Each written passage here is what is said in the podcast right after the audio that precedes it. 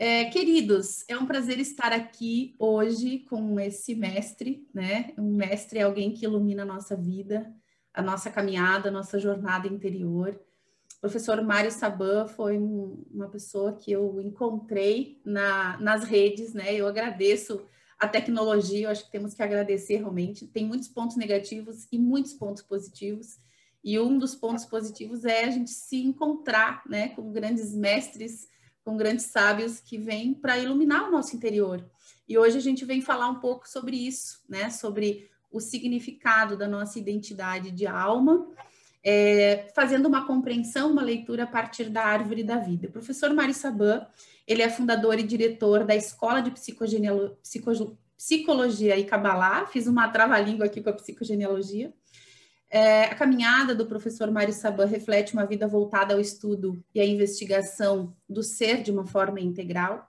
O professor já escreveu 17 livros, já está no 18º, já sei, porque sigo ele nas redes, que o 18º já está pronto, e que é um livro que vai falar sobre o mal, e é uma delícia saber disso, professor Mário, porque eu acredito, sempre acreditei no fundo do meu ser, assim, a minha alma sempre soube que o mal não existe ela está sempre dentro, é, é, faz parte da, da, transcendência da alma, né? Eu acredito que o mal faz parte dessa ascensão do nosso ser.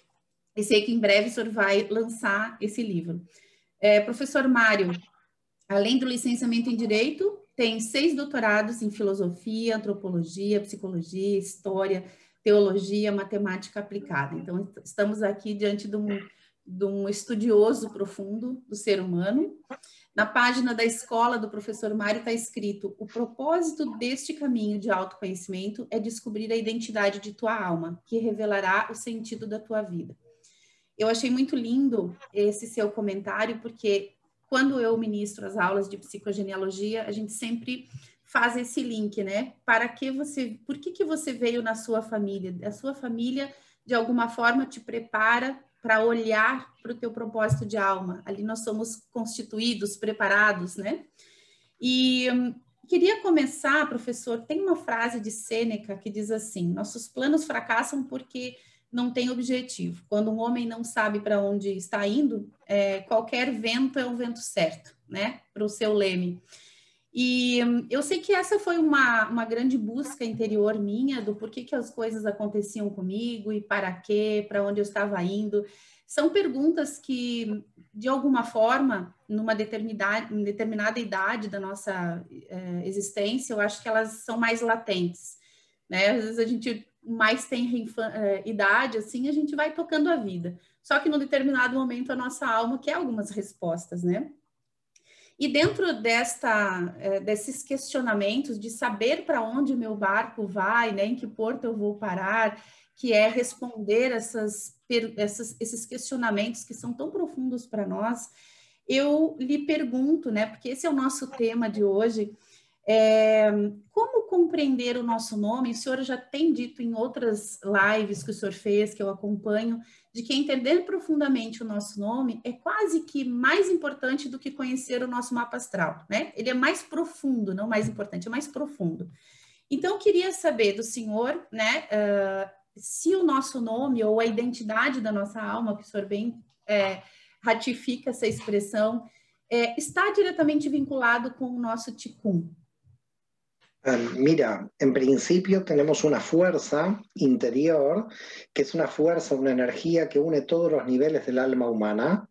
Nuestra, eh, nuestra alma, desde el punto de vista de la Kabbalah, tiene varios niveles. El alma corporal, nuestras necesidades materiales, que en realidad mucha gente queda atrapada ahí, y tampoco está mal, porque es el camino que tiene cada alma, con lo cual lo primero que nosotros hacemos en Cábala es describir y no juzgar. Es decir, estamos haciendo una descripción del camino de cada uno. Eh, los jueces a nivel del derecho jurídicamente pueden juzgar, pero nosotros tratamos de describir cómo esa energía va uniendo todos los niveles del alma y esa energía nosotros la llamamos dat, el conocimiento.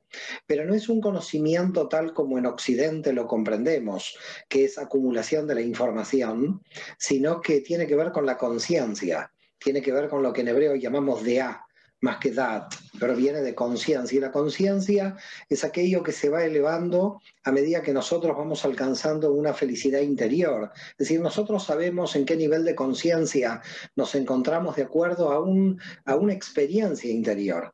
Y es muy difícil, desde el punto de vista de, la Kabbalah y de la realidad en general, eh, poder probar esa experiencia interior ante los demás. Es decir, nuestra única prueba es nuestro sentir interior que tiene siempre el problema de cómo lo vamos a probar hacia afuera, ¿no? Porque siempre las ciencias que nosotros trabajamos en Occidente tienen que ver con pruebas hacia el exterior y además nuestros trabajos iniciales, ¿no? Queremos que el jefe nos premie, queremos eh, de jóvenes tener una carrera, eh, en general, ¿qué es lo que hacemos en la primera etapa de nuestra vida? En nuestra primera etapa de nuestra vida es conquistar el espacio y conquistar el espacio tiene una gran pérdida de tiempo. Cuando pasamos a la segunda parte de la vida nos damos cuenta que el tiempo es más importante que el espacio. Digamos, lo primero que hacemos en la primera parte de la vida es conquistar el espacio, conquistamos un auto, conquistamos una casa, conquistamos un título, y después nos damos cuenta que como nos vamos a morir, el espacio no tiene sentido de haber conquistado, que lo que estamos perdiendo es el tiempo. Entonces, el problema es no perder el tiempo por el espacio y entonces de alguna manera ganar tiempo. Y en la segunda parte de nuestra vida tomamos conciencia que lo más importante es el tiempo, no el espacio. Así que hay como una parte de nuestra vida donde somos todos idólatras en el sentido de que queremos objetos materiales, que no está mal en principio, pero que en realidad cuántas horas perdemos para conquistar objetos materiales que luego los vamos a tirar o se van a destruir o eventualmente nosotros vamos a salir de nuestra vida hacia el cementerio. ¿Y el alma qué se lleva? Lo único que se lleva el alma es el nivel de conciencia que la propia alma tiene en su experiencia interior. Esto es realmente lo que se lleva y para eso necesitamos mucho tiempo de estudio, mucho tiempo de meditación y ahí empezamos a valorar más el tiempo que el espacio.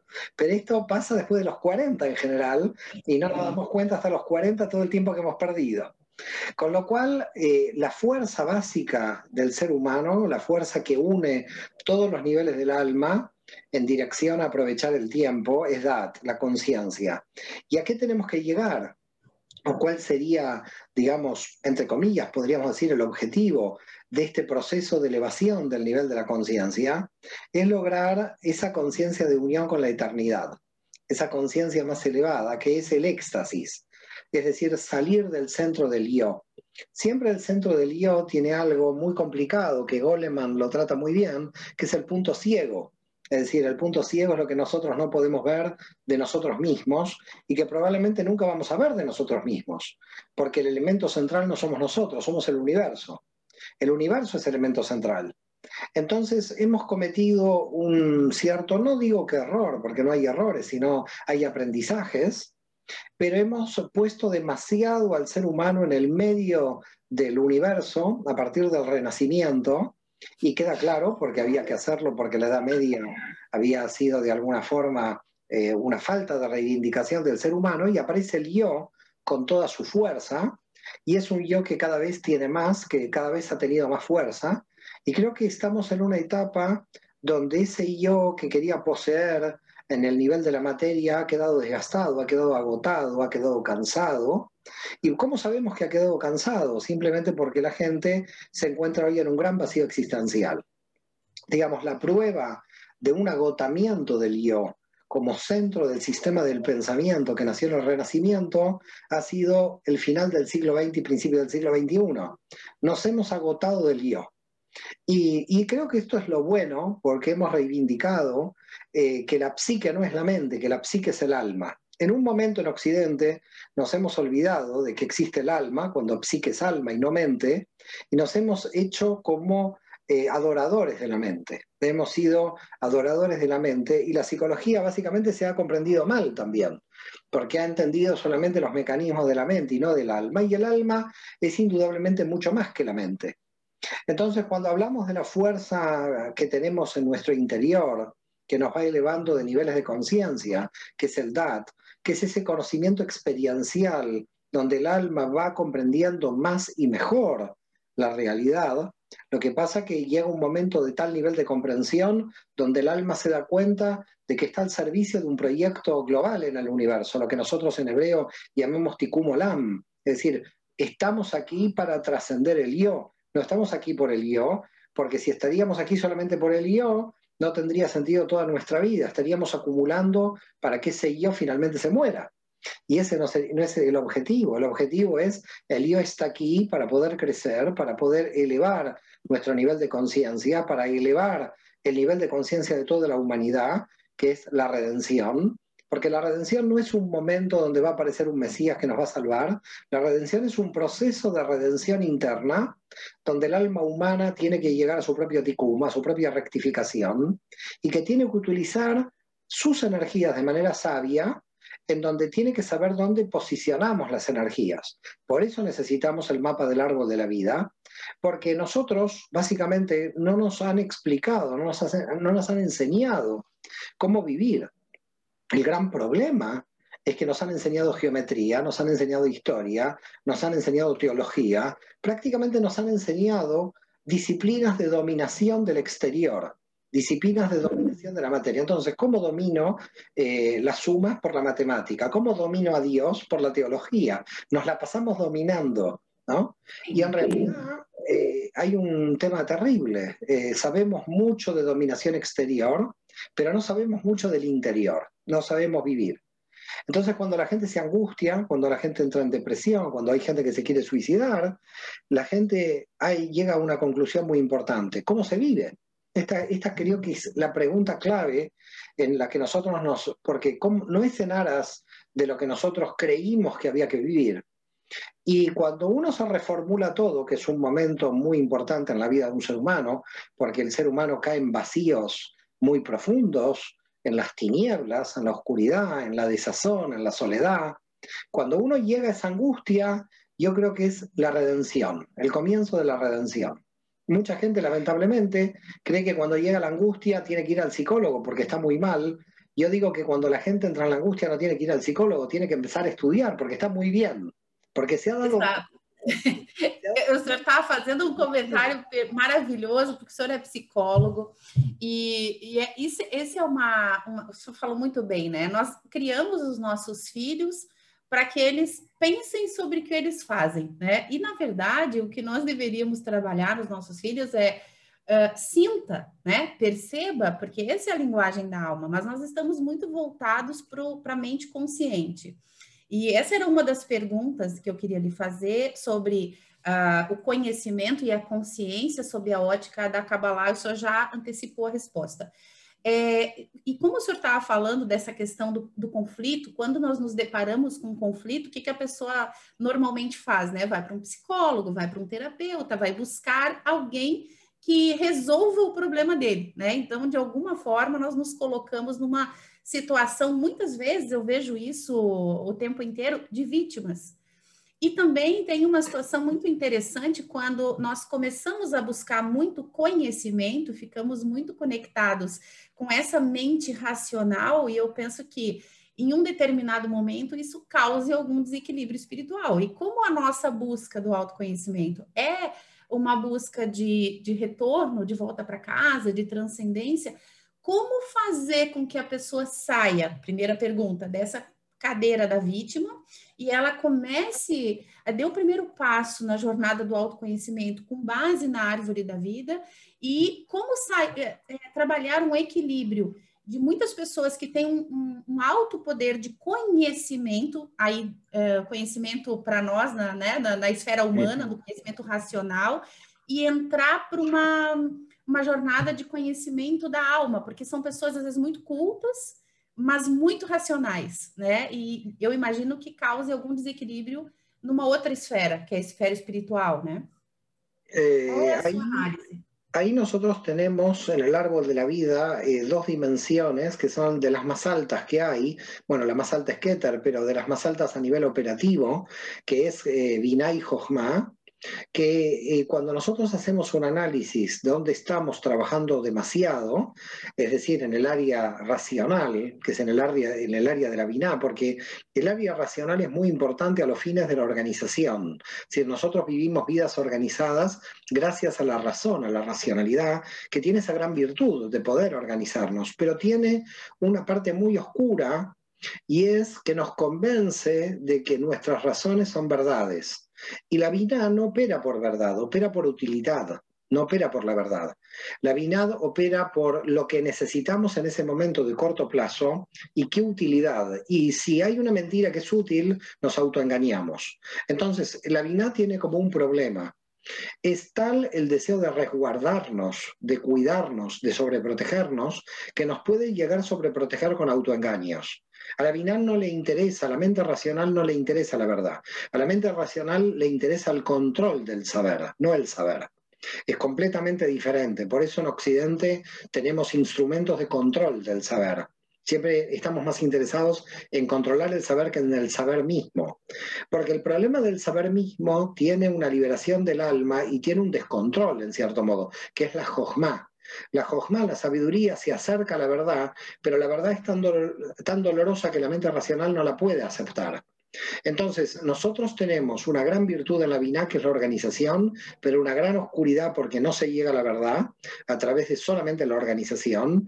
Y en la sabiduría, en la Jochma, tenemos una gran conexión con la verdad, pero a veces es tan dolorosa que cuando alguien quiere alcanzar esta verdad, parece ser que tiene, y es verdad, tiene que recomponer toda su organización. Cuando, una, cuando alguien toca la sabiduría, cuando alguien puede percibir la sabiduría, se da cuenta de que el funcionamiento racional que ha tenido no le sirve. Y es ahí donde la persona se hunde, tiene una angustia y un vacío existencial y donde van rápidamente al psicólogo, porque el problema está en que las herramientas racionales del entendimiento, de la biná, que la persona tenía operativas, no le funcionan para la nueva realidad que tiene. Es decir, hay un nivel de madurez en la conciencia donde la mente racional no es operativa, queda impotente. Entonces, es donde los inteligentes empiezan a sufrir más.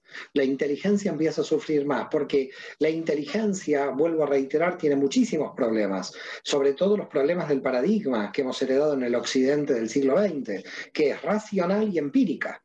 Es decir, y cuando hablamos de empiria, hablamos de un, em, de un empirismo que tiene que ver con el control del exterior. Entonces, claro, materialistas en el control del exterior y racionalistas por el control de los instrumentos, como tú puedes ver, los niveles de autoexigencia de la mente son brutales. Entonces, nosotros tenemos que liberarnos de esta mente y poner la mente al servicio del, em, eh, del, instrumento en el cual debería funcionar. Es decir, la mente racional es un instrumento para que el alma pueda ser feliz y no caer bajo los preconceptos o los prejuicios de la mente. Ahora, claro, los condicionamientos de la mente son tan grandes que el yo se confunde en no saber quién es. El yo se confunde en creer que es lo que la mente piensa de lo que, de, lo que es el yo. Entonces el yo entra en una especie de angustia muy grande porque el yo se da cuenta de que la mente le está diciendo a la mente racional quién es, pero al mismo tiempo tiene un dolor muy grande, una angustia muy grande, que hace que indudablemente lo que le dice la mente no es. Es decir, que el dolor sería como la prueba fundamental del alma, en donde el alma se da cuenta que no es el camino correcto, el que la mente lo está llevando. Pero como habitualmente la mente lo llevó siempre por ahí, y como la mente fue condicionada por el entorno familiar, en realidad la persona cree que el yo es la impresión familiar y cultural de ese yo que se ha construido. Por lo tanto, se llegan a, a unas guerras interiores en muchas personas eh, donde la persona realmente está desdoblada, no sabe quién es. Hay un momento en la vida de un ser humano donde las personas entran en tal nivel de confusión porque no saben quién es, porque confiaban en que la mente racional les dijera quiénes son y cuando la mente racional les dice quiénes son, el yo interior les duele porque no quieren seguir ese camino hay una lucha interior muy grande. Esa lucha interior, yo muchas veces eh, eh, cito a San Pablo en la carta a los Romanos capítulo 7, donde dice, la ley de mi carne y la ley de mi mente se ponen en contradicción, es decir, entra una persona en contradicción. Y creo que la contradicción no es mala, es muy buena. Fíjate que contradicción en hebreo se denomina stirá, que viene de seter, lo oculto. Es decir, para la cábala, una contradicción, las contradicciones no existen en la cábala. Es una cosa curiosa. Lo que nosotros entendemos como contradicción, o cuando la mente comprende algo como contradicción, tiene relación con algo que se oculta y que nosotros no podemos solucionar. Y lo llamamos contradicción. Lo llamamos contradicción porque no lo podemos solucionar. Pero desde otro ángulo sí se puede solucionar. Es decir, la contradicción de la mente racional es la impotencia de la mente racional, pero no es la impotencia del alma. Por lo tanto, el alma se da cuenta que lo podría solucionar, solamente si la mente se da cuenta de que está funcionando mal, que la mente está distorsionando. Y aquí vienen los físicos que ya lo descubrieron hace unos años cuando dijeron que, y el Talmud lo había descubierto hace muchos más siglos, el Talmud dice, vemos lo que somos, y la física dice que el observador modifica lo observado. En el momento en que el observador modifica lo observado, todo lo que estamos viendo es una distorsión, no es real. Si la mente racional cree que lo que estamos viendo es real, la mente racional solamente está creando una justificación de engaños. Entonces, claro, el nivel de autoengaños es tan grande que parece ser que estamos atrapados en un autoengaño gigante del cual no podemos salir. ¿Cómo se sale de esto? De esto se sale cuando llega el momento clave, que es la impotencia de la mente. Cuando la vina en el árbol de la vida dice, no puedo más. Cuando la persona dice no puedo más, con mi angustia, que no sé qué me pasa, qué confusión tengo, yo digo qué momento sublime, digo del alma, qué momento, pues, eh, claro, parece loco lo que yo propongo, porque es el momento donde la gente está más hundida, pero yo digo que el momento donde la gente está más hundida es el momento donde empieza la salvación. No se puede empezar con un proceso de, de de redención personal, si no hay un proceso de caída brutal. Hasta el propio Jesús estuvo 40 días luchando contra Satán. Así que si Jesús tuvo 40 días luchando todo contra Satán, los seres humanos normales podemos estar dos años angustiados tranquilamente luchando contra la angustia satánica. Entonces, el alma que desea, a ver, el alma desea cosas simples, como decía el gran cabalista Wasserman. La vida simple, las personas somos complicados. Las personas son complicadas. Es decir, el alma lo que quiere es ser feliz y cumplir su misión. Así de simple. Es algo tan simple. Pero el problema es que no sabe cómo vivir, por lo tanto no sabe ser feliz y tampoco sabe cuál es la misión. Entonces, parece fácil, pero parece ser que no es tan fácil.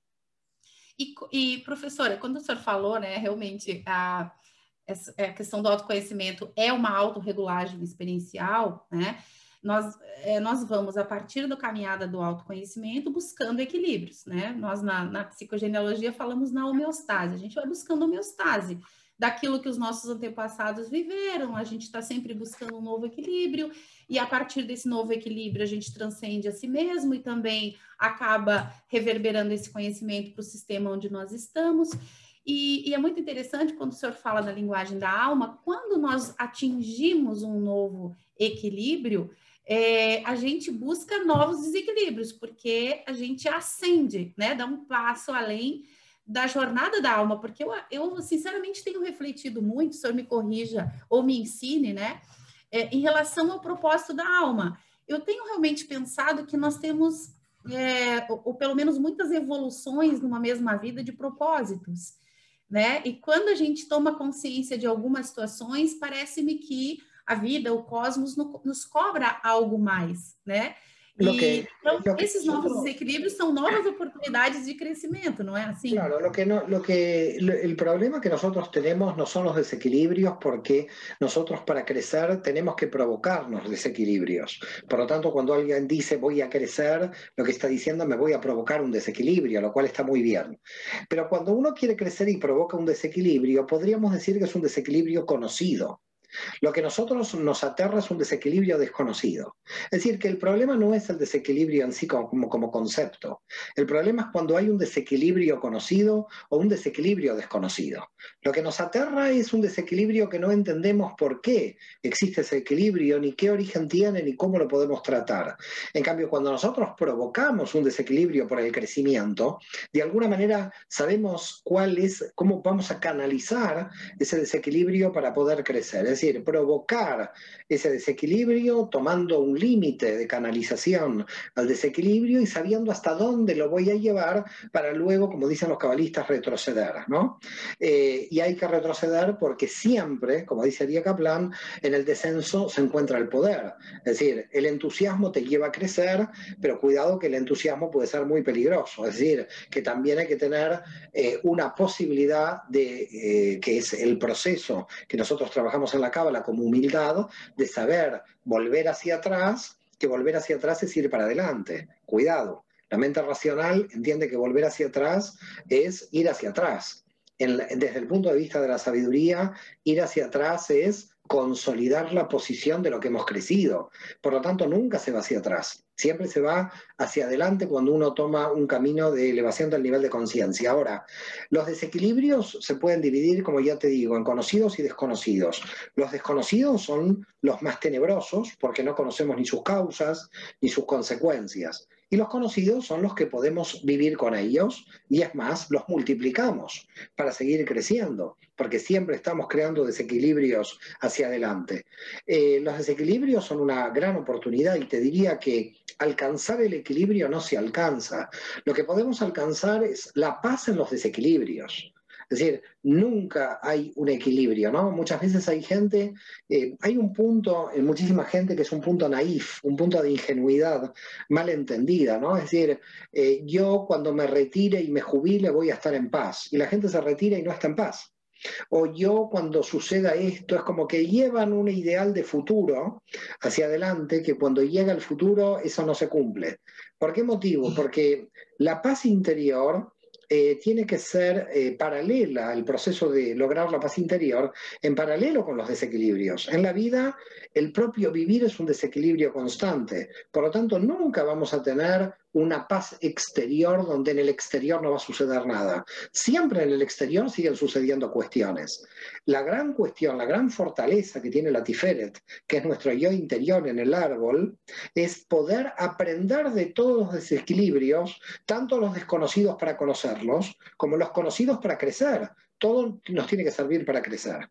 Por lo tanto, la gran pregunta es, ¿cómo lograr paz? En medio de la turbulencia, en medio del desequilibrio, porque la turbulencia es parte de la realidad.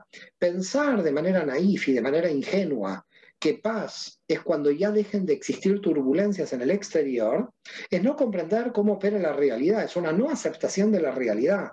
La realidad y su aceptación es que siempre la realidad está en turbulencias permanentes y que nosotros todos los días cuando nos levantamos a la mañana vamos a tener un día donde probablemente vaya, existan muchas turbulencias, pero la cuestión con esas turbulencias es que nos refuerzan la paz interior, no que nos saquen de la paz interior. Por lo tanto, si los eventos del exterior, llamémosle problemas, turbulencias, obstáculos, etcétera, nos están modificando nuestra paz interior, es que el grado de conciencia que nosotros teníamos no era tal. La prueba de que nuestro grado de conciencia se ha elevado es justamente qué relación tenemos con los eventos del exterior. Y si los eventos del exterior nos están modificando la paz interior, indudablemente estamos en un nivel de conciencia mucho más bajo del que hemos creído estar. Por ese motivo, un gran cabalista español, eh, Eduardo Madirolas, lo que va a decir es, la gente habitualmente cree que está en un nivel de conciencia más elevado. Nosotros cuando nos enojamos con alguna otra persona es porque muchas veces la otra persona nos sitúa en el nivel de conciencia en que nos encontramos. Entonces, claro, encontrar un nivel de conciencia supuestamente elevado cuando somos tres personas en una montaña, ahí se puede encontrar, pero cuando estamos en la vida diaria, con los problemas de la vida diaria, es ahí donde hay que encontrar la paz interior, porque si no, la paz interior que estamos buscando en una montaña, en un retiro de meditación. Hay muchos retiros en todo el mundo, la gente se quiere retirar. La cábala eh, no implica un retiro del mundo, implica un estar en el mundo. Es decir, hay que buscar la paz interior estando en el mundo. Si nosotros tenemos que encontrar la paz en un retiro, quiere decir que no logramos la paz en esta vida cotidiana. Por lo tanto, ¿qué implica un retiro? ¿Por qué la gente nos vamos a meditar a un retiro? Lo que está mostrando es que la persona no está teniendo una posibilidad de afrontar la realidad tal cual es. Lo que tenemos que lograr, dicen los cabalistas, el hijo de Maimónides, Abraham Maimónides decía, el nivel de máxima meditación es cuando estoy en medio de la sociedad, a ver si puedo meditar ahí. Es decir, a ver cómo puedo meditar en medio de la sociedad. ¿Qué hace la gente? La gente intenta retirarse. Yo no estoy criticando el retiro, cada uno tiene su camino. Lo que estoy diciendo es que hay que tener mucho cuidado que los retiros no sean sistemas de compensación de no afrontar la realidad cotidiana. Sim, de ficar, muitas pessoas ficar consigo mesmas, né, professor? E, e, esse silêncio, talvez, de um vazio interior é o pior silêncio do mundo, porque a gente acaba não querendo ficar com as próprias sombras, com os nossos medos, com as nossas angústias, com o não saber quem eu sou, para onde vim, qual é o meu propósito de alma, né? E eu vejo também eh, muitas, muitos questionamentos, até na formação que eu dou, as pessoas é, querem saber é, qual é a virada da chave, aonde elas devem chegar para é, transcender determinados problemas.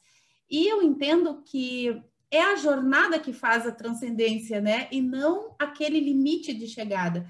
Então, as pessoas não, não oportunizam né, uh, esse conhecimento durante uma jornada existencial, mas elas querem saber qual é o caminho e que a gente aponte um caminho, às vezes, mais curto, para que ela se livre daquela dor, daquele sofrimento que a alma tem, né? E dizer, escuta, o que, que eu preciso fazer para eliminar essa dor? E não percebe que a própria dor faz parte da jornada dela, né? Então, eu acredito que a dor, de alguma forma, ela está apontando para o nosso propósito, o propósito da alma. Agora, é, como compreender qual o meu propósito de, de alma a partir da análise da árvore da vida? uma vez que nós temos na própria árvore da vida, né? É, cada letra do alfabeto hebraico ela está ligando a Sefirot, né? É, e ela está num sendeiro. É, e são energias diferentes, o senhor mesmo ensina na aula. É, qual, como saber, primeiro, o meu propósito de alma e como aprender a equilibrar essas energias dentro dessas dimensões? Eh, en principio, eh, en, nuestra primera parte, podríamos decir, se podría considerar que el propósito de la vida eh, se podría llegar a sentir en el interior del alma, en el interior de la Neyamá, pero muchas veces, como ya te digo, la mente distorsiona esa posibilidad de propósito. Hay una diferencia que a mí me gustaría dejar en claro entre la Kabbalah y la logoterapia en este sentido. La logoterapia va a decir hay que buscar el sentido de la vida porque la vida es un absurdo. En cambio, en la Cábala decimos no hay que buscar el sentido de la vida porque la vida es un absurdo, sino porque existe en cada alma el sentido y el alma la tiene que revelar. Es decir, que en realidad cada alma viene con su sentido. Ahora, cada alma tiene una visión diferente de la realidad podríamos decir que cada alma tiene un poder de luz que ilumina otro sector del universo. Tú vas a iluminar algo que yo nunca voy a poder iluminar, yo puedo iluminar algo que no vas a poder iluminar tú y así sucesivamente. Para la cábala, cada uno de nosotros es una luz que ha venido aquí a iluminar, a dar conciencia en una parte del universo. Quiere decir que ya hay un sentido que es un sentido trascendente, más allá del sentido específico que luego vamos a tratar o descubrir, sino que tu alma es un alma única que lo que va a descubrir, que lo que va a revelar, no tiene posibilidad de verlo nadie, de revelarlo nadie. Tu mirada, el Ein Sof, o lo llamemos Dios o llamémoslo energía infinita, como cada uno la quiera llamar, se posa en ti para revelar un tipo de luz en especial. Por lo tanto, podríamos decir que cada uno de todos los que estamos aquí, seres humanos, animales, plantas, eh, astros, extraterrestres, todos los que estamos dando vueltas por aquí, todos estamos iluminando algo de esta realidad. En esa iluminación de la realidad hay información. Tú traes en tu alma la posibilidad de decodificar un tipo de información. Yo traigo la posibilidad de decodificar otro tipo de información y cada alma decodifica un tipo de información. Hay gente que se vuelve bailarines, hay gente que se vuelve, etcétera. Porque ¿qué está buscando? Está buscando decodificar el tipo de información que tiene el alma. Cuando un alma comienza a decodificar qué trae en su interior, qué información trae en su interior, y empieza a expresarse en la vida real, en la materia, porque cuidado, estamos hablando de que esto se tiene, que la redención opera hacia afuera, es decir, tiene que llegar a la materia, por eso somos sujetos encarnados. Con lo cual, estamos en la materia como sujetos encarnados para que esa luz que hemos traído se pueda ver en esta realidad.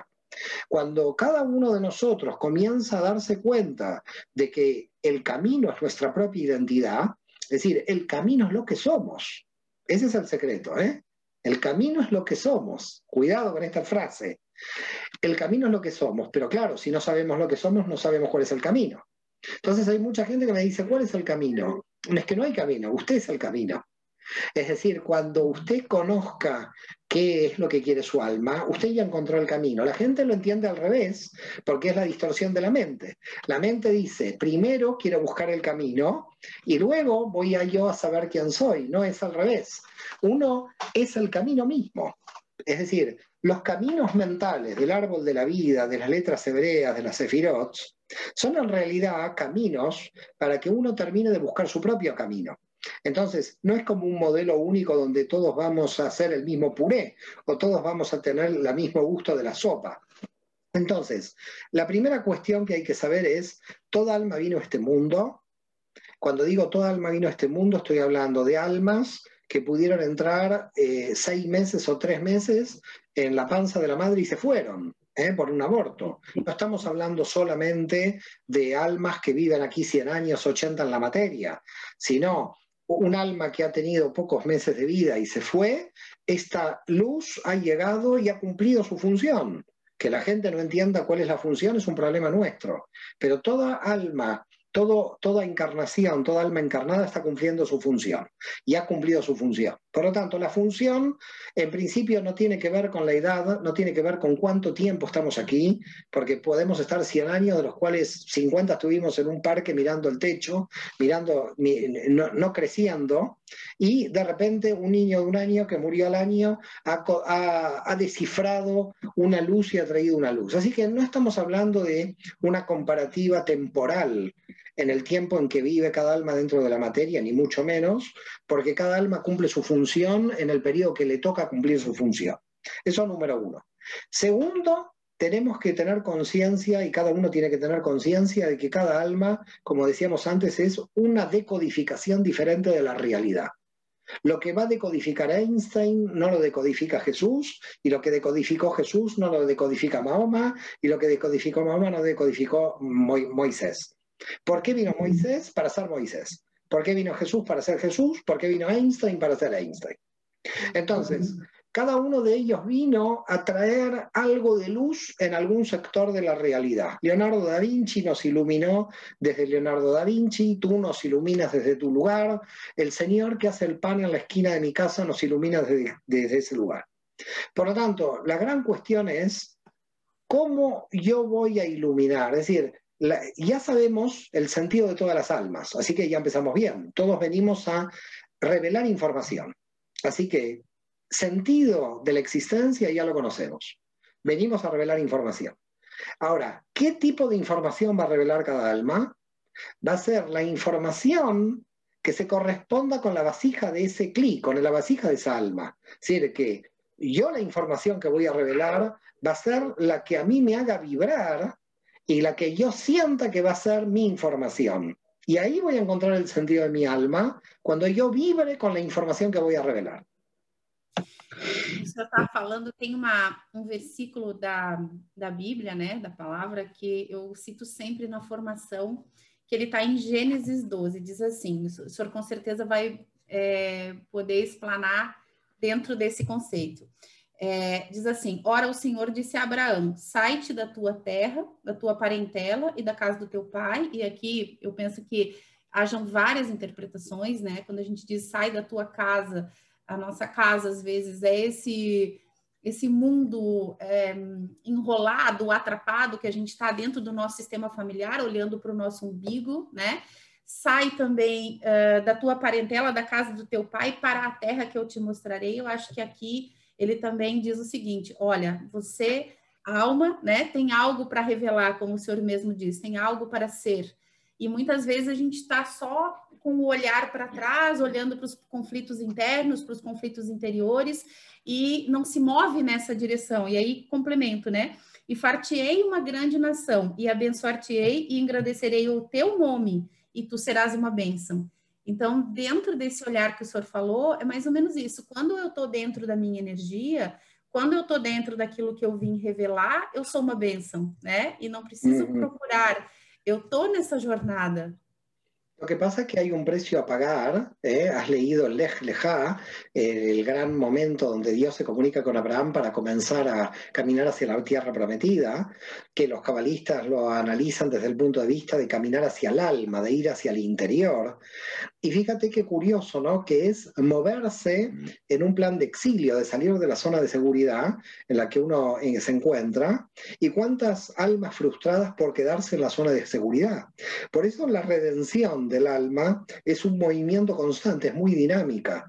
Aquel que busca la redención de su alma no puede estar de brazos cruzados, siempre tiene que estar haciendo algo. Por eso dice el Maral de Praga que es incompatible con el crecimiento espiritual el ocio.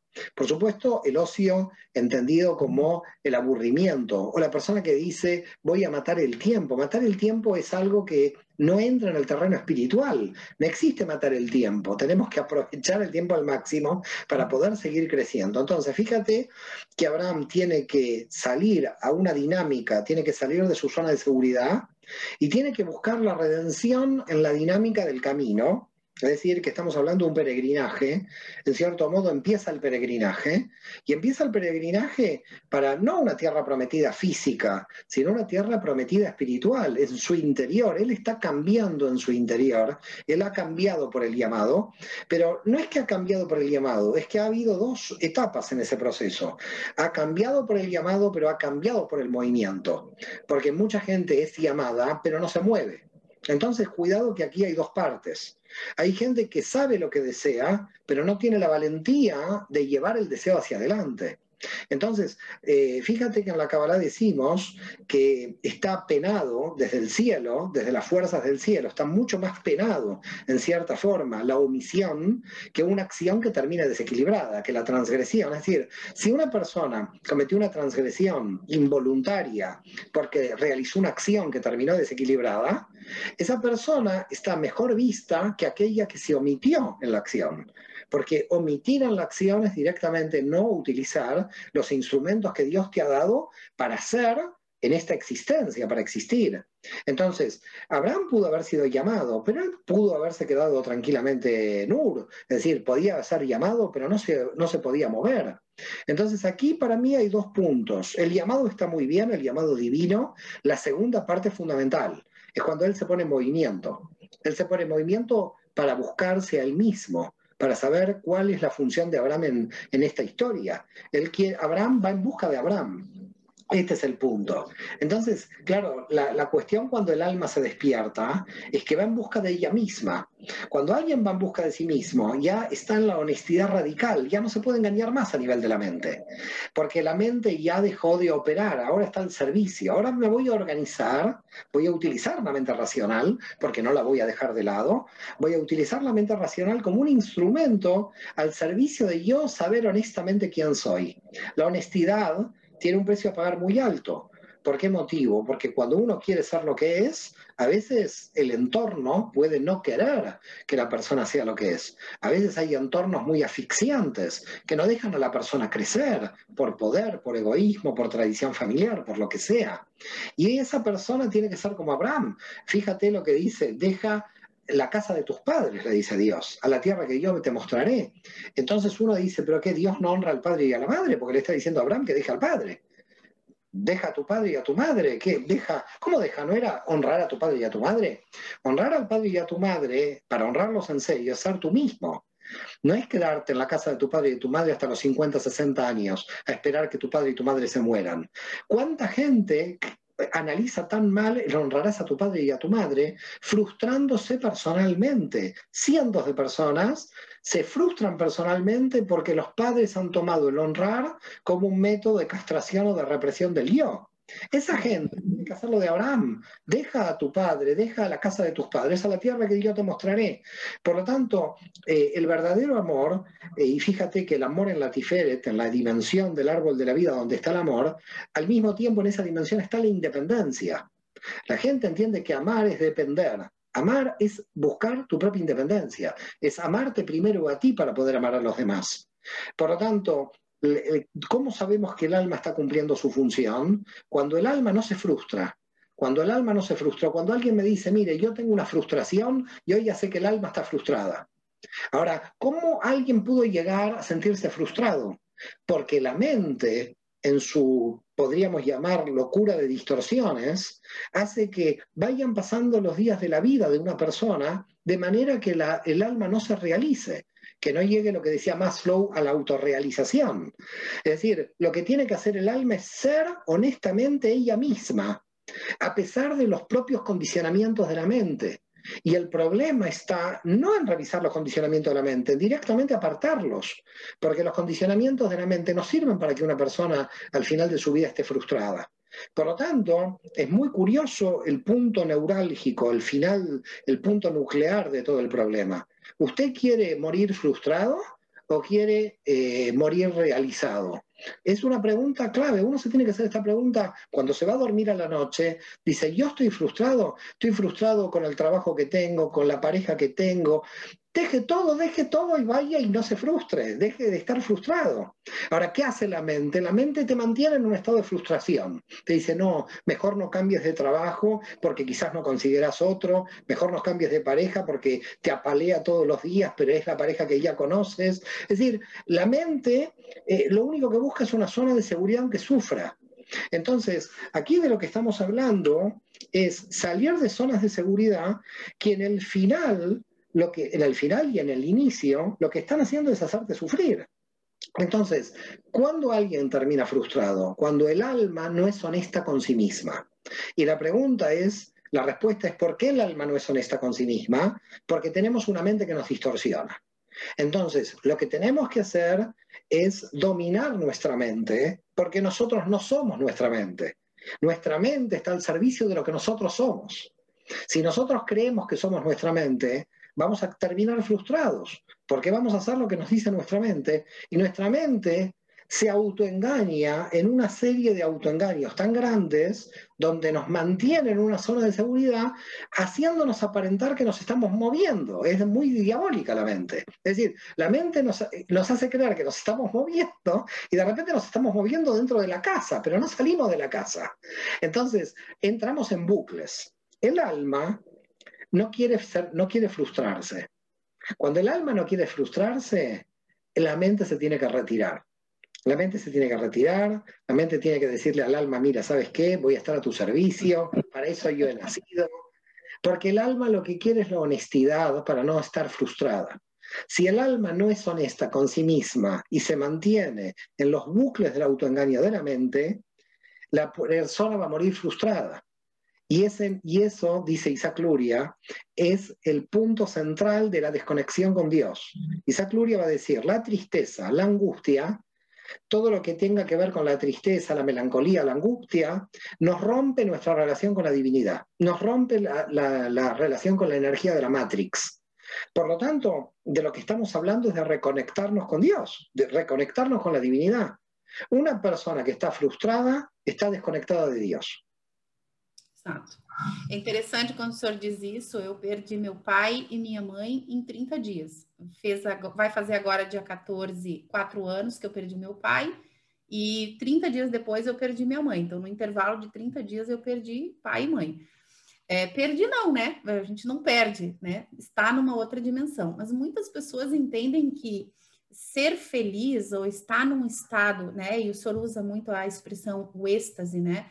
O êxtase que é esse encontro da alma em relação ao que efetivamente é, não quer dizer que a gente não passe por momentos de dor, por momentos de, de separação, por momentos de tristeza.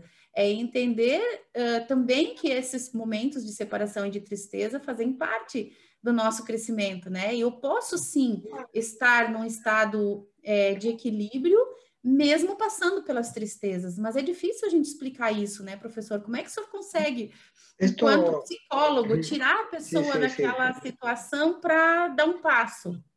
Así es. Hay, eh, decimos en la Kabbalah, y está basado en Bereshit, en el Génesis, dos árboles, el árbol del conocimiento del bien y del mal y el árbol de la vida. En el árbol del conocimiento del bien y del mal es donde opera la realidad de lo racional. La mente racional opera en el árbol del bien y del mal. ¿Qué hace una persona operando en este árbol? Muy simple. Cuando está feliz, cuando está alegre, cuando está triste, no está feliz. Es decir, la felicidad tiene que ver con la dualidad alegría-tristeza. Cuando la felicidad es un estado que va más allá de la tristeza y más allá de la alegría.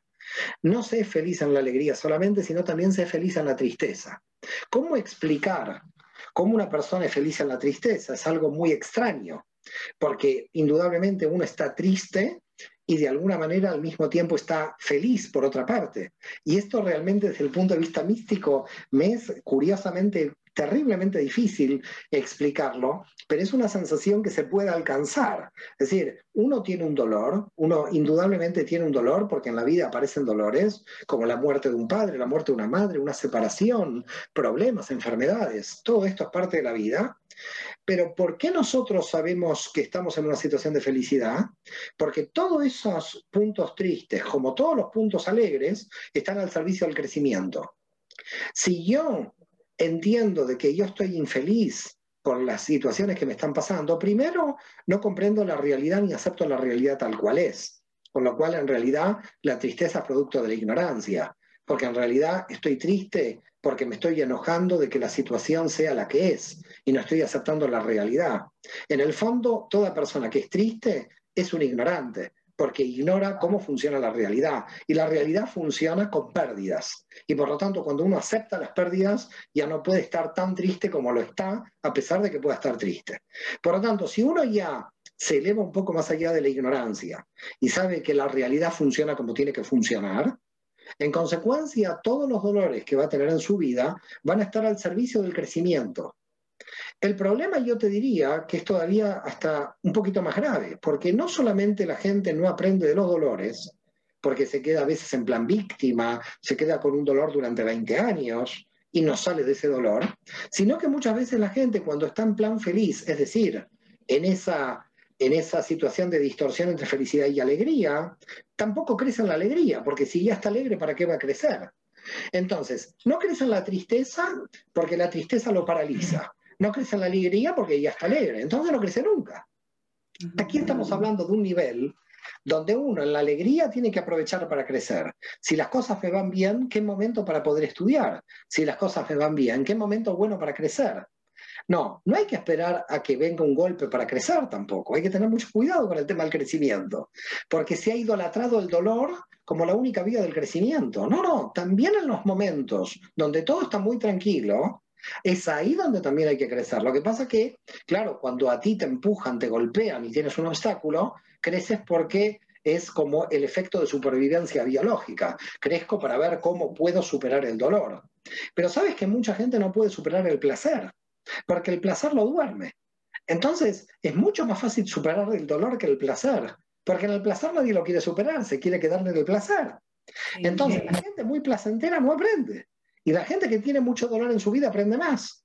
Por lo tanto, cuando alguien me dice, mire, eh, yo, yo envidio a esta persona que siempre vivió en el placer y nunca en el dolor, yo digo, pero esta persona que vivió en el placer tuvo que tener mucho más trabajo para poder crecer, porque no tuvo el empuje del dolor para poder crecer. Y tú que estuviste en el dolor, tienes que dar gracias a Dios que los obstáculos del dolor te hicieron crecer. Por lo tanto, primero, los obstáculos del dolor no son para quedarse atrapados en el dolor. Y el, eh, el, placer o el estar muy bien es una zona de seguridad donde es un gran obstáculo, porque es Satán en la luz, donde te puedes quedar dormida muy tranquilamente y no puedas crecer. Por lo tanto, crecer es un desafío muy grande. Crecer es no estar en plan víctima cuando te ataca el dolor y aprovechar los momentos de tranquilidad cuando estás en los momentos de placer.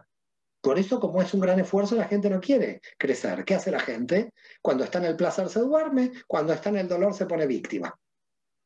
Exatamente. Eu quero, para finalizar, nós estamos há quase uma hora aqui conversando, que é um prazer, ficaria muito tempo aqui, Mas uh, trazendo aqui o seu livro, senhor que está bem estudadinho aqui, eu super recomendo esse livro na página 267, até compartilhei nos stories hoje.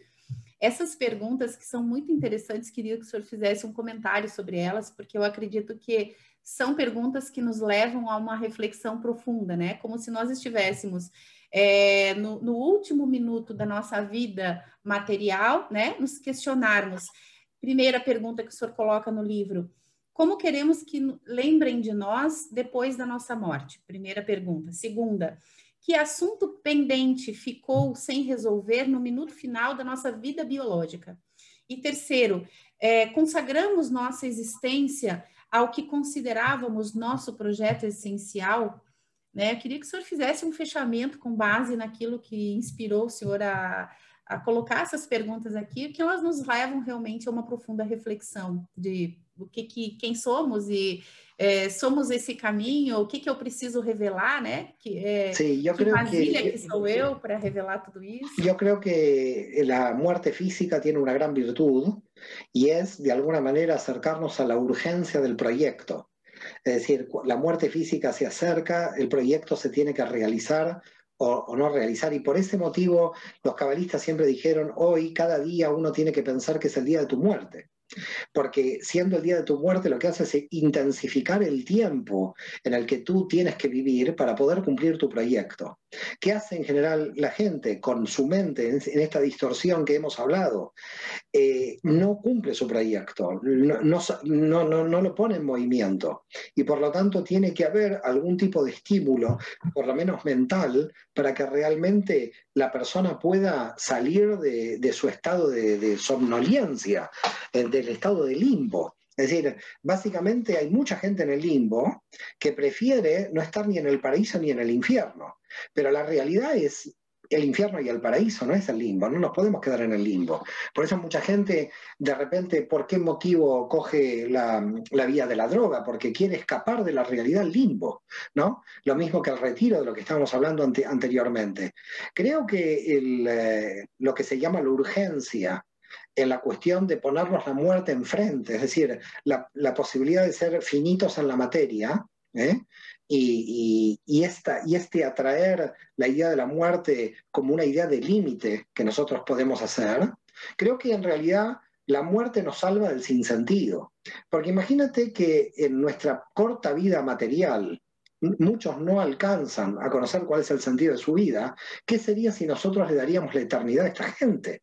Si, si nosotros seríamos eternos, seríamos realmente muy aburridos, porque todo lo que estamos haciendo es porque tenemos un final en el proyecto físico. Entonces, pero aquellas personas que encuentran el sentido de su vida, y por ese motivo nos enfrentamos a ese límite de la muerte. Cuando encuentras el sentido de tu vida, lo más interesante que tiene es que te pueden dejar en la eternidad y ahí sí encuentras todas las posibilidades de seguir de alguna manera trabajando y creciendo, porque al final el, núcleo central de todo este sistema es poder reintegrarnos a partir de nosotros a la Matrix. Es decir, nosotros tenemos que volver a la Matrix y la forma de volver a la Matrix es a través de nuestro conocimiento experiencial. Nosotros de alguna manera somos fragmentos de Dios en la experiencia. A través nuestro, Dios está experimentando. Entonces, nosotros tenemos que de alguna manera revelar una luz que está predeterminada. ¿Qué es lo que pasa con mucha gente? Bueno, mucha gente no despierta tan rápidamente y lo bueno es que intente despertar lo antes posible para que no se pierda esa felicidad eh, de sentirse parte de un proyecto del universo y de sentirse parte de un proyecto en el infinito. Es decir, de sentirse parte de un proyecto que va más allá de una tribu religiosa, que va más allá de un país, que va más allá de la Tierra. Estamos en un proyecto universal de conciencia universal. Cuando uno está al servicio de un proyecto como es el proyecto infinito en el que nosotros nos encontramos, el éxtasis es brutal. Ahora, claro, si tú estás en un proyecto de comprarte un auto y te lo compras, al otro día ya no sabes qué hacer de tu vida, porque ha terminado su proyecto. Por lo tanto, nosotros desde la Cábala no estamos unidos a un deseo finito, a un deseo que se termina. Estamos unidos a un proyecto eterno. Y el que está unido a un proyecto eterno vive en la vida eterna. Ah, que lindo. Professor Mário, Eu quero agradecer pela tua existência, por você, através da tua sabedoria, do teu estudo, da tua dedicação e hoje das tuas partilhas, é, iluminar tanto o coração, o caminho, o discernimento, o conhecimento, né? É, é um alimento realmente para a alma. Eu, assim, essa live para mim, já te falei no início, vou ratificar aqui no final, foi um presente. Você falou para o meu coração, assim, fico muito Gracias, feliz. Letícia. Gracias a ti. Encontrado você na minha jornada, né, de, de, de aprendizado, porque somos eternos aprendizes. E espero que você continue revelando né, essa luz maravilhosa que você veio para é, ser, né? É, de fato, uma luz no nosso caminho. Querido, um grande beijo para você. Espero que Gracias. em breve os nossos caminhos se cruzem. Amém, amém. Que assim seja. Amém. Graças, Letícia. Um grande beijo. Shalom, shalom.